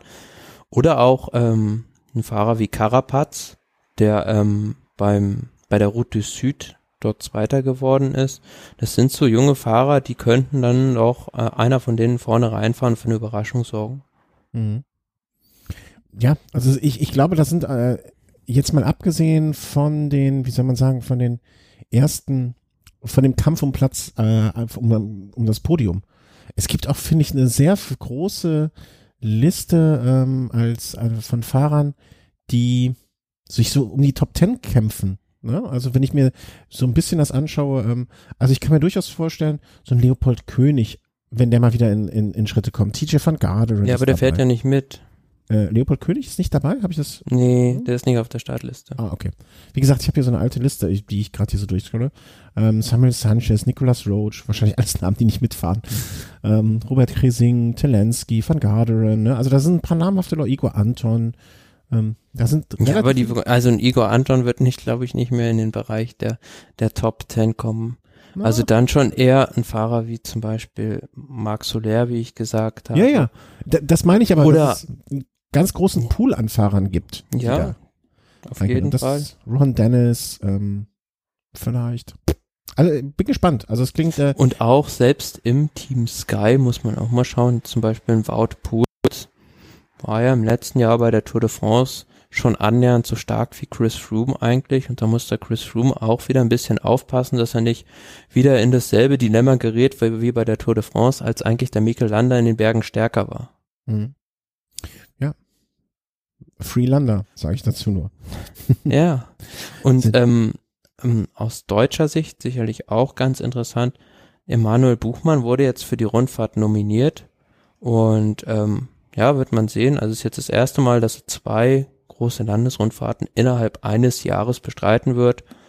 Ja, und dann muss man sehen, wie er sich da schlagen wird. Also hat natürlich wieder ähm, den Rucksack des Raphael Maikas da irgendwo zu tragen, aber vielleicht bekommt er dann doch die Freiheiten. Ja, und der muss ja auch erstmal beweisen, äh, wie er drauf ist. Ne? Also das muss natürlich bis ist er erstmal der uneingeschränkte Kapitän, klar, keine Frage. Aber wenn er sich jetzt in den ersten zehn Tagen äh, ich sag mal so, nicht irgendwie seiner Rolle ähm, gerecht äh, da positioniert, dann kann ich mir vorstellen, dass ein Buchmann irgendwann gesagt wird, okay, du kriegst jetzt mehr Freiheiten. Ne? Je schlechter Maika äh, platziert ist, umso mehr Freiheiten für Buchmann, die einfache Rechnung. Und ähm, ja, das, äh, es, es wirkt, also ich finde, ähm, ich habe da heute so, äh, ich fahre ja jeden Tag ähm, eine nicht zu unterschätzende Strecke Auto und da hat man auch Zeit, über Sachen nachzudenken immer. Und ich habe so drüber nachgedacht, dass in der Regel für mich, so ganz persönliche Meinung, die Vuelta schon sehr abfällt im Vergleich zum, wie man mit dem Herzen dabei ist, zum Giro und zum ähm, zur Tour de France. Also ganz eindeutig. Naja, das kommt ja mal drauf an. Also von Person zu Person ist das sicher auch unterschiedlich. Ja, ja, total, total. Ne, ich meine ja für mich persönlich. Aber ähm, so wie die, äh, ich glaube, dass dieses Jahr die Vuelta eine Vuelta sein kann. Ja, äh, dass dieses Jahr die Vuelta eine Vuelta sein kann, die sehr mitreißend äh, sein kann. Von der Strecke, von den Fahrern, die da mitfahren. Ähm, also, also wenn es nur, also im letzten Jahr war es ja enorm spannend bis zum Schluss, auch vor allem durch diese Etappe, die so kurz war und wo sie den Froome ins Hintertreffen gebracht haben. Ähm, da passiert halt einfach mal was, was du so bei einer geordneten Tour de France niemals würdest sehen. Genau, ja.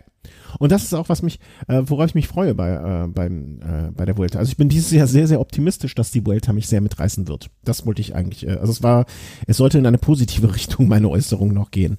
Ähm, dementsprechend, äh, ich, ich freue mich eigentlich sehr und ähm, bin gespannt. Ähm, ja, ich muss, muss ja auch, ob ich will oder nicht, für den Podcast es verfolgen. Äh, und das äh, war ja oft auch ein Segen, sonst hätte ich vieles äh, nicht mitbekommen. Ähm, bei ja, sollen wir noch kurz ein bisschen über die restlichen Deutschen sprechen, genau, vielleicht genau, die am Start sind. Ähm, ganz interessant, beim Team Sunweb gibt jetzt Lennart Kemner sein Grand Tour Debüt, mhm. ähm, was mich so ein bisschen verwundert hat, weil der Fahrer ist erst 20 Jahre alt und ähm, den dann schon zu einer dreiwöchigen Rundfahrt zu schicken, ist dann doch, ja gut, ich glaube, das war vor zwei oder drei Jahren, da hatten wir das mal mit Van Poppel, den man zur Tour de France geschickt hat, auch als 20-Jährigen. Da hat man aber von Anfang an gesagt, der steigt nach der zehnten Etappe aus. Habe jetzt noch nicht gehört, dass er da irgendwo gezielt irgendwo aussteigen soll, ja, ist immer die Frage, ob man Fahrer da nicht irgendwie verheizt. Hm. Ich würde mir wünschen, dass ein Fahrer dann, äh, dass auch ein deutscher Fahrer dann äh, sagt, okay, pass mal auf, das ist mir noch zu. Also natürlich nimmt, wird jeder Fahrer äh, die Chance ergreifen, bei, bei so einer Rundfahrt mitzufahren, wenn man sie ihm auf dem Präsentierteller äh, vorhält. Ne? Also ja, weiß nicht mal. Ich, ich würde ja immer gerne an die Verantwortung der einzelnen Fahrer auch selber appellieren. Ne? Also ähm, wenn sie, wenn sie, wenn, wenn ihnen das Angebot wird und sie sich dann nicht in der Lage fühlen, das auch zu sagen. Aber ah, auf der anderen können Seite es, ist die Frage. Auch, ne? auch eine Chance für ihn, sich jetzt da zu beweisen, gilt ja so ein bisschen als großes Rundfahrtenfahrer-Talent. Und man sieht ja auch mit 1,81 und 65 Kilo ist er da auch nicht der schwerste und ähm, hat auf jeden das Fall die Statur Anlagen. ungefähr, oder? Äh, bisschen größer bin ich dann doch, aber ähm, ja, stimmt, okay. der, der proportional, ähm, sagen wir proportional deine Statur. Der ähm, Lennart Kemner wird sich ja noch einige Jahre jetzt Zeit bekommen, auch um dann zu beweisen, dass er bei den großen Landesrundfahrten dann vielleicht doch was reißen kann. Mhm. Äh, vielleicht noch so ein bisschen auch die anderen deutschen äh, Starter, also da gibt es ja, ein, einige spannend natürlich, also es gibt natürlich auch wieder einen ganzen Haufen, haben wir jetzt ein bisschen unterschlagen, viel ein bisschen unter den Tisch, Sprint-Etappen. Mhm. Und da haben wir natürlich mit John Degenkolb ein ganz heißes Eisen im Feuer, der vor drei oder vier Jahren war es, glaube ich, sieben oder sechs Etappen mal gewonnen hatte bei einer Vuelta. Also da war er wirklich unschlagbar und da hat man schon gesehen, die, diese Vuelta-Etappen, die liegen ihm einfach. Mhm. Das war, glaube ich, 2015 wenn ich das hier richtig sehe, wo er eins, nee, 14. Wurscht. Der, der, der gute John kann die Vuelta. Das ist die Quintessenz, die wir ziehen sollten. Ja, und äh, nach diesem bisher ja doch nicht, ne, also äh, der sehr geschätzte Enrico meinte, Enrico Mox, die Älteren von euch kennen, wenn die noch kennen. ähm, ja, ob das jetzt, äh, er ist ja wieder Vater geworden, vielleicht war er deswegen auch nicht ganz bei der Sache, bei der Fahrt äh, von der Tour de France. Ähm, würde mich für ihn freuen, wenn er da wieder in den Tritt kommt. Ich glaube auch nach seinem Sturz, das war glaube ich so eher, das, das war so eine Zäsur. Ähm, Im Team Bora Hans Grohe mit Christoph Pfingsten, Andreas Schillinger, Michael Schwarzmann. Ähm, mit vier Deutschen äh, dort am Start, äh, das, das Team. Aber auch so. Ja gut, Michael Schwarzmann, der war im letzten Jahr schon bei der Vuelta dabei und war auch schon kurz vor einem vor einem Etappensieg ist auch ein ganz, ganz, ganz endschneller Fahrer, der, auf den man da auch in den Sprints achten sollte. Mhm. Wenn man generell mal so das Sprinterfeld ah, ja, genau, anguckt. Angesetzt, ähm, ja, da sind jetzt nicht so die 1A-Sprinter dabei. Zum Beispiel Marcel Kittel steht nicht am Start. Dann haben wir auch ähm, von diesen ganzen französischen Sprintern sehen wir nix. Und auch ähm, André ja, Geipel hat ja jetzt André Greipel wird komplett, auch nicht dabei sein. Komplett seinen Und, Instinkt verloren, hat er gesagt. Ja, kann man schon irgendwo nachvollziehen. Aber zum Beispiel Mark Cavendish steht auch nicht am Start. Und von daher werden diese Sprints bei der Vuelta, wie sie schon im letzten Jahr waren, einfach relativ chaotisch sein. Mhm. Ähm, verwechsel ich ihn, George Bennett dabei? Ja. Sprinter, oder? du mit Sam Bennett. Ja. Sam Bennett genau. fährt nämlich für die Bohrer-Mannschaft und George Bennett ist ein Kletterer. Ja, das, danke. Ähm, nee, sonst habe ich da auch wirklich so. Sieht, sieht gut aus für die Nicht-Sprinter, mal was abzuschießen. Ähm, kann man, kann man sich, äh, kann man gespannt sein, um es mal so auszudrücken. Ah, hier, äh, wollte ich auch noch sagen. Ähm, Adam Hansen hat es doch wieder geschafft. das Hin und Her, äh, für die Hörer kurz, äh, Adam Hansen, unser, unser Millionen-Dollar-Mann, der jede Grand Tour fährt, äh, wenn man ihn aufs Rad setzt. Und äh, ich glaube, er hatte schon geplant, dass er einfach, äh, er wurde nicht nominiert, weil er ja das äh, Golfball große Loch im Hintern hatte. Äh, Na, ich glaube, das hatte er formtechnische Gründe. Ja, ja. Er wurde jetzt nachnominiert. Wurde nachnominiert. Ich glaube, wenn sie ihn nicht nominiert hätten, wäre auch einfach die, wäre einfach irgendwie ähm, hinterhergefahren. Ja, was, der wäre jeden Tag hinterhergefahren hinterm Peloton, hinter, vom, am Besenwagen. Oder er hätte den Besenwagen gefahren vielleicht, nur um dabei zu sein. Aber ist jetzt doch wieder nominiert. Fand ich irgendwie eine schöne, äh, hat mich gefreut für ihn, dass er dabei ist. Habe ich noch einen Sprinter? Also hattest du noch einen Sprinter, den du jetzt so äh, herausgreifen wolltest? Aus, äh Von den ganz schnellen Leuten, also auf den ersten Blick sieht man da jetzt so eher Eher niemand. Kein. Matteo Trentin zum Beispiel ist ein schneller Mann, der noch dabei ist, ähm, der wohl dabei sein wird. Wie gesagt, die, die, das Aufgebot von Quickstep ist da noch nicht, ist noch vorläufig, ist da noch nicht ähm, endgültig bestimmt. Mhm. Ja, gut. Ähm, Sind sicherlich Bahrain war der nicht? Nee, der war, nee, nee, nee. Falschmeldung, Falschmeldung, zurückziehen. Nee, also äh, warten wir einfach mal ab. Ist ja auch schön, ne? Kann es Überraschungen geben. Also gibt ja auch die Möglichkeit, dann den Leuten aus der zweiten Reihe sich mal zu etablieren und ihr Publikum für sich zu gewinnen.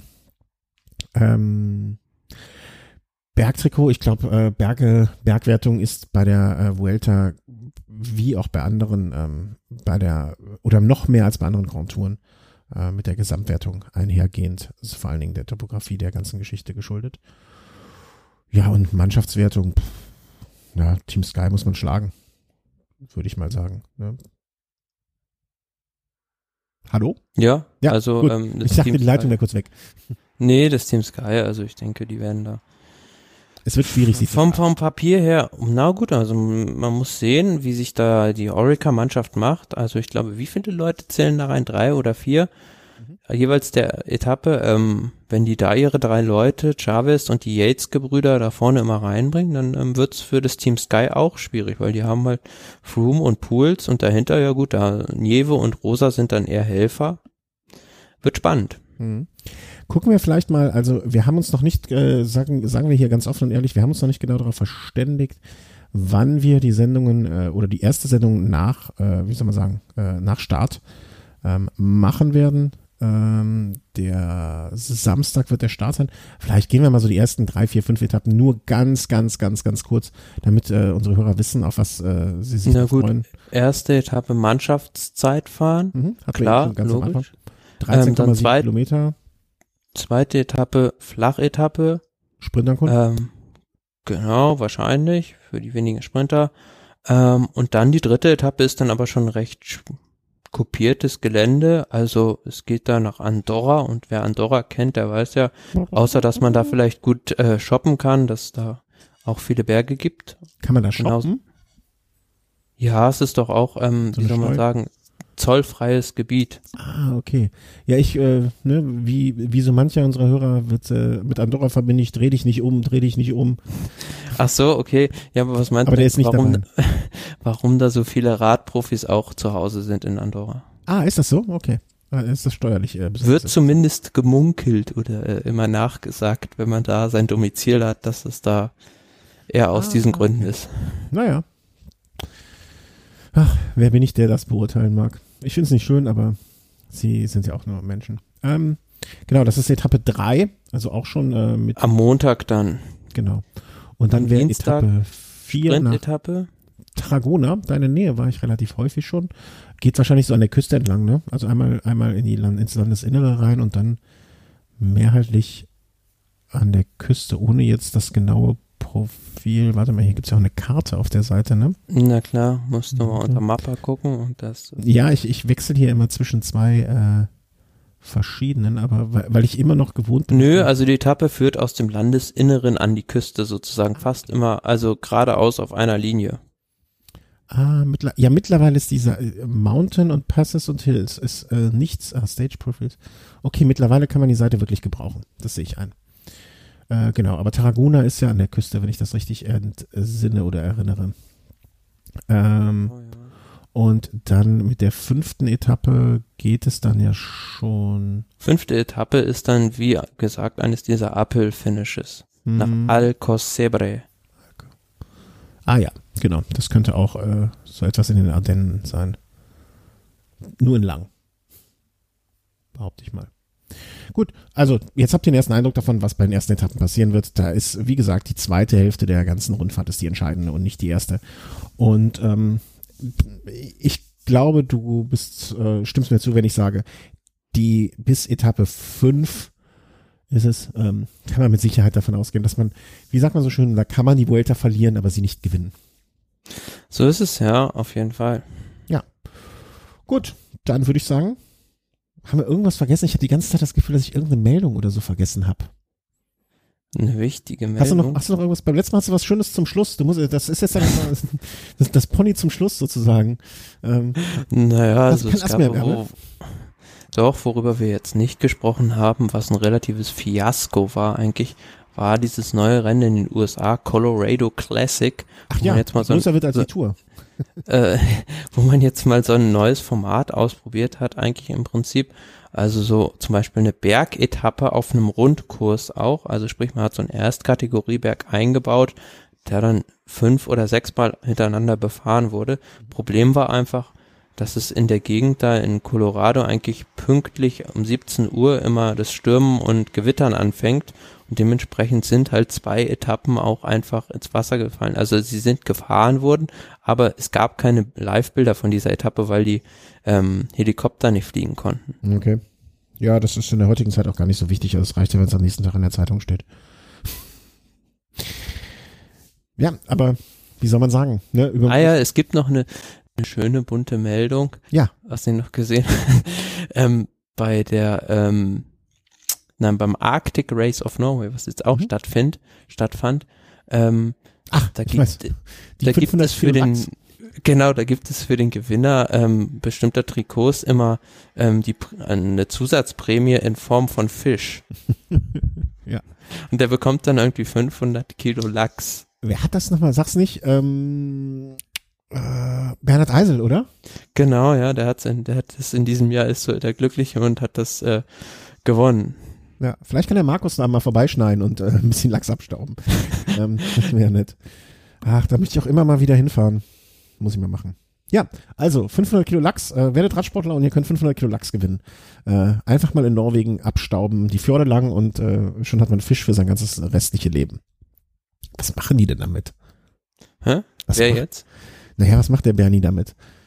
Ja, ich weiß nicht, also ob er als Österreicher so gerne Fisch mag, das steht auf einem anderen Blatt geschrieben, aber der muss ja natürlich dann auch erstmal irgendwie was haben, wenn das angeliefert wird. Ja, ja. Das, du kannst ja nicht mal eben 500, 500 äh, Kilo Lachs in die Tiefkultur packen. Also ich nicht. Ich, ich weiß nicht. Also ich glaube, ich würde das einfach an meine Freunde immer nach und nach weggeben. Ja, aber du musst die ja, du, also die kannst ja nicht eine Woche da rumliegen lassen, damit und dann jemand was abholen kommt. Ich weiß nicht, vielleicht, also wenn man an der Küste wohnt, kann man es den Möwen geben, aber. Ich glaube, ich glaube, wenn man mir jetzt 500 Kilo Lachs, also die würde ich ja grundsätzlich verschenken, weil ich kein Fische nicht so ein großer Fan bin. Aber wenn ich jetzt irgendein Lebensmittel kriegen würde, was jetzt, wie sagt man, leicht, leicht verderblich ist, und ich würde 500 Kilo geben, dann würde ich, glaube ich, zum nächsten örtlichen Supermarkt gehen und ihm sagen, pass mal auf, hier sind 500 Kilogramm von XY, du kannst 100 Kilo verkaufen und dafür lagerst du die anderen 400 Kilo für mich ein. Ich glaube, das wäre meine Taktik. ja, ist die Frage, ob die sich dann darauf einlassen. Naja, 100 Kilo Lachs kriegt er geschenkt. Also bitte. Also nicht geschenkt, aber so als Deal. Ich glaube, das wäre meine Herangehensweise. Wenn ihr noch einen anderen guten Plan habt, äh, was man mit 500 Kilo Lachs machen kann, außer den Glück, von zum, Gl zum Glück sind keine Eier gewesen, die er geschenkt bekommen hat. Ja, nee, die werden auch gerade jetzt nicht. Ähm, dann lasst es uns wissen. Und ähm, vielen Dank äh, an dieser Stelle wie immer äh, für eure Unterstützung finanzieller Natur oder durch Überst äh, Bestellungen via Amazon die uns äh, einen kleinen Obolus äh, bringen, obwohl es für euch nicht ähm, nichts kostet. Einfach auf der Seite über das Amazon-Fenster reingehen und so uns unterstützen. Und ähm, ich bedanke mich bei dir, Thomas. Ich danke, wir ja. Brechen uns die Tage einfach wieder und äh, am besten in der nächsten Woche, weil dann sind schon Vuelta-Etappen gelaufen und dann gucken wir weiter. Ja, so machen wir das. Alles klar. Dann schönen Tag, schöne Woche und äh, gehabt euch wohl. Tschüss. Tschüss.